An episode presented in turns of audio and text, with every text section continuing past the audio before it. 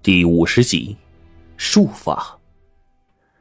我想啊，八成是没错了。一进这个院门，老头马上用一个粗木棍就把门给堵住了。我就看宅院里呢有几张黄符，法比有度，便彻底确定下来。老头急忙领我们进屋，堂屋的位置黑漆漆的一片。到了这个时候，他才敢悄悄的拉动开关，把这个灯给打开。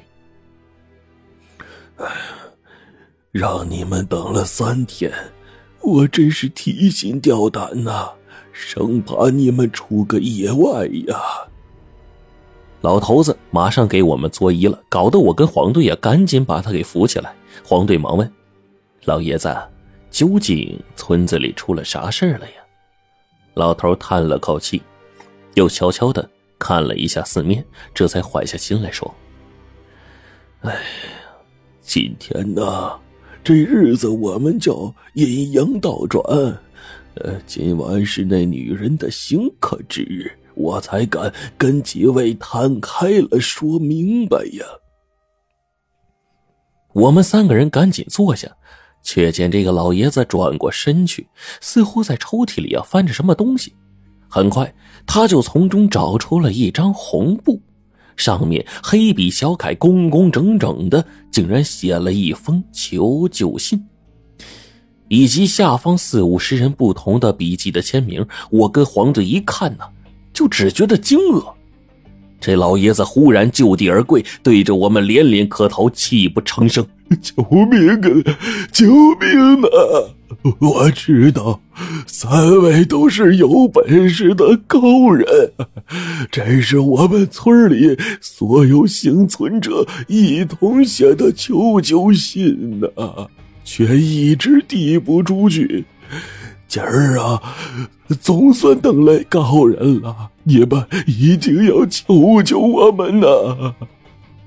老爷子瞬间已经是老泪纵横了。我跟黄队于心不忍，就连冰窟窿呢也从座位上站起来，示意老爷子呀坐回原位。黄队就换上了一副和善的模样，接过东西，轻声说：“啊老爷子，您慢慢说，慢慢说，这村子里发生的这些诡异事到底是怎么回事啊？”老头一度泣不成声，我只好率先问他：“老爷子，您是怎么认定我们就有本事帮您呢？”老头擦了擦眼泪，一清嗓子。强行把声音给带回来。哎，大概一个月前吧，我救了一小伙人不错，可惜中了邪术啊，没救了。他临走前呢，托付我，让我们几个老家伙不要放弃。组织肯定会有人来解决这事儿的，还让我们呢想办法把这里发生的事儿传出去，为他们提供情报。黄队点了点头。事实上呢，听到这话，我们也就明白了。之前材料里说情报员失联，应该就是进村探查消息的时候被女人下了黑术。至于后面的下场，我们几乎可以猜到了。老爷子擦干了眼泪，直接捏的是噼啪作响啊！我我是本地短工，学过一些阴阳皮毛，可根本不是那女人邪术的对手。眼看眼看那小伙被捉过去，这爹。第二天，哎，第二天还要生吃他的。老人说到这儿，已经说不下去了。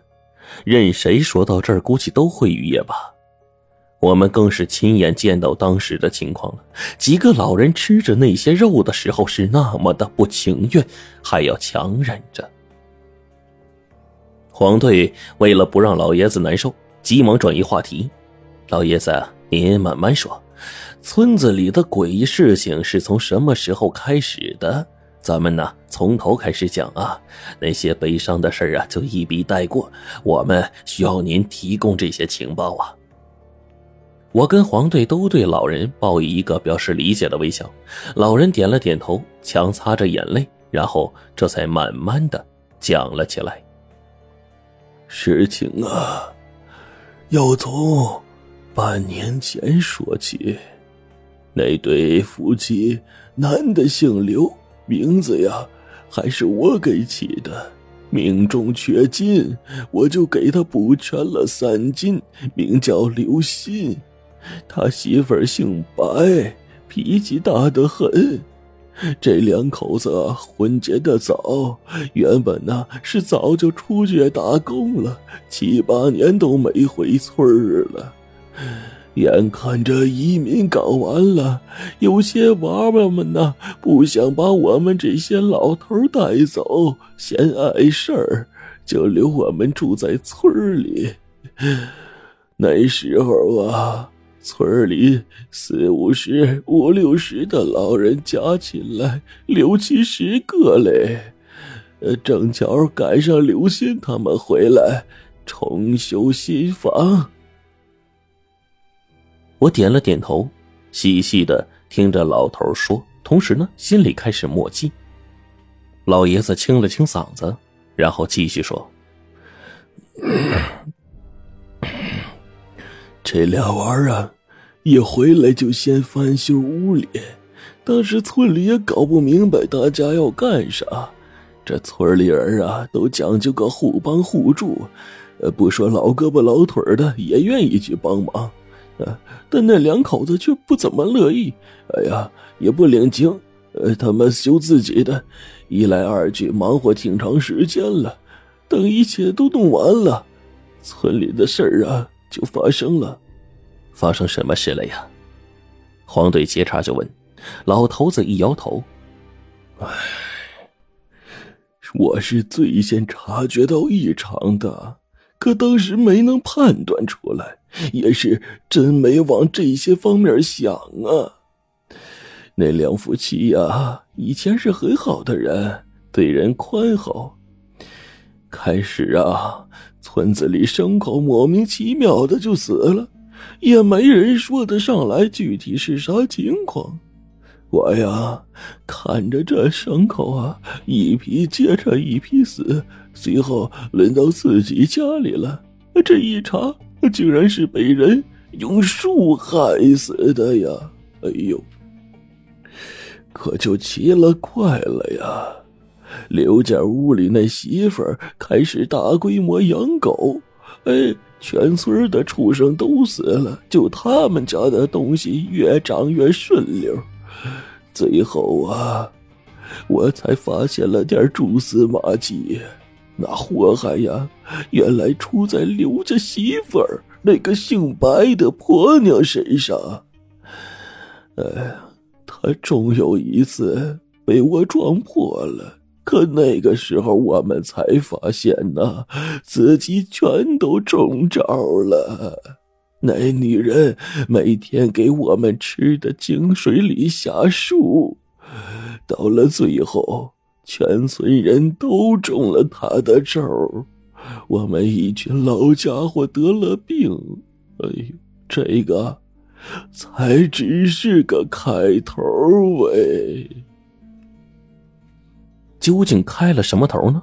咱们继续往下听，越听就会觉得越瘆得慌。原来呀，这村里老人得病才是事情慢慢变得诡异的原因。住在外头的人一听说家里人有恙，都急忙往回赶。可这些人一回屋，根本活不过当天。女人总是有多余的肉来喂狗，甚至还喂老鼠。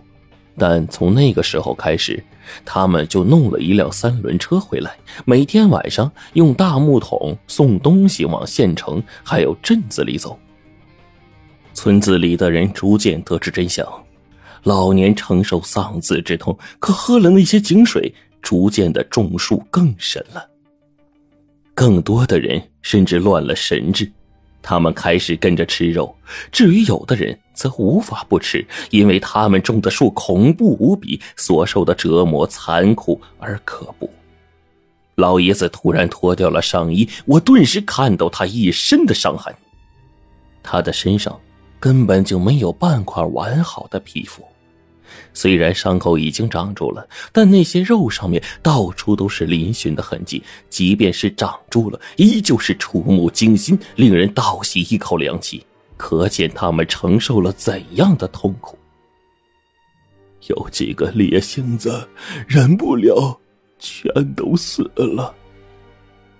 唉，可是啊，他们前脚一死，后脚就被拖走了尸体。肉被分发下去，血全被抽了，到头来呀，就剩一堆骨头，还不知道被运往哪儿了。我们这些人只好暂时活着。我知道自己斗不过他们，可也想着有一天呢，能把这些邪性东西一网给铲了。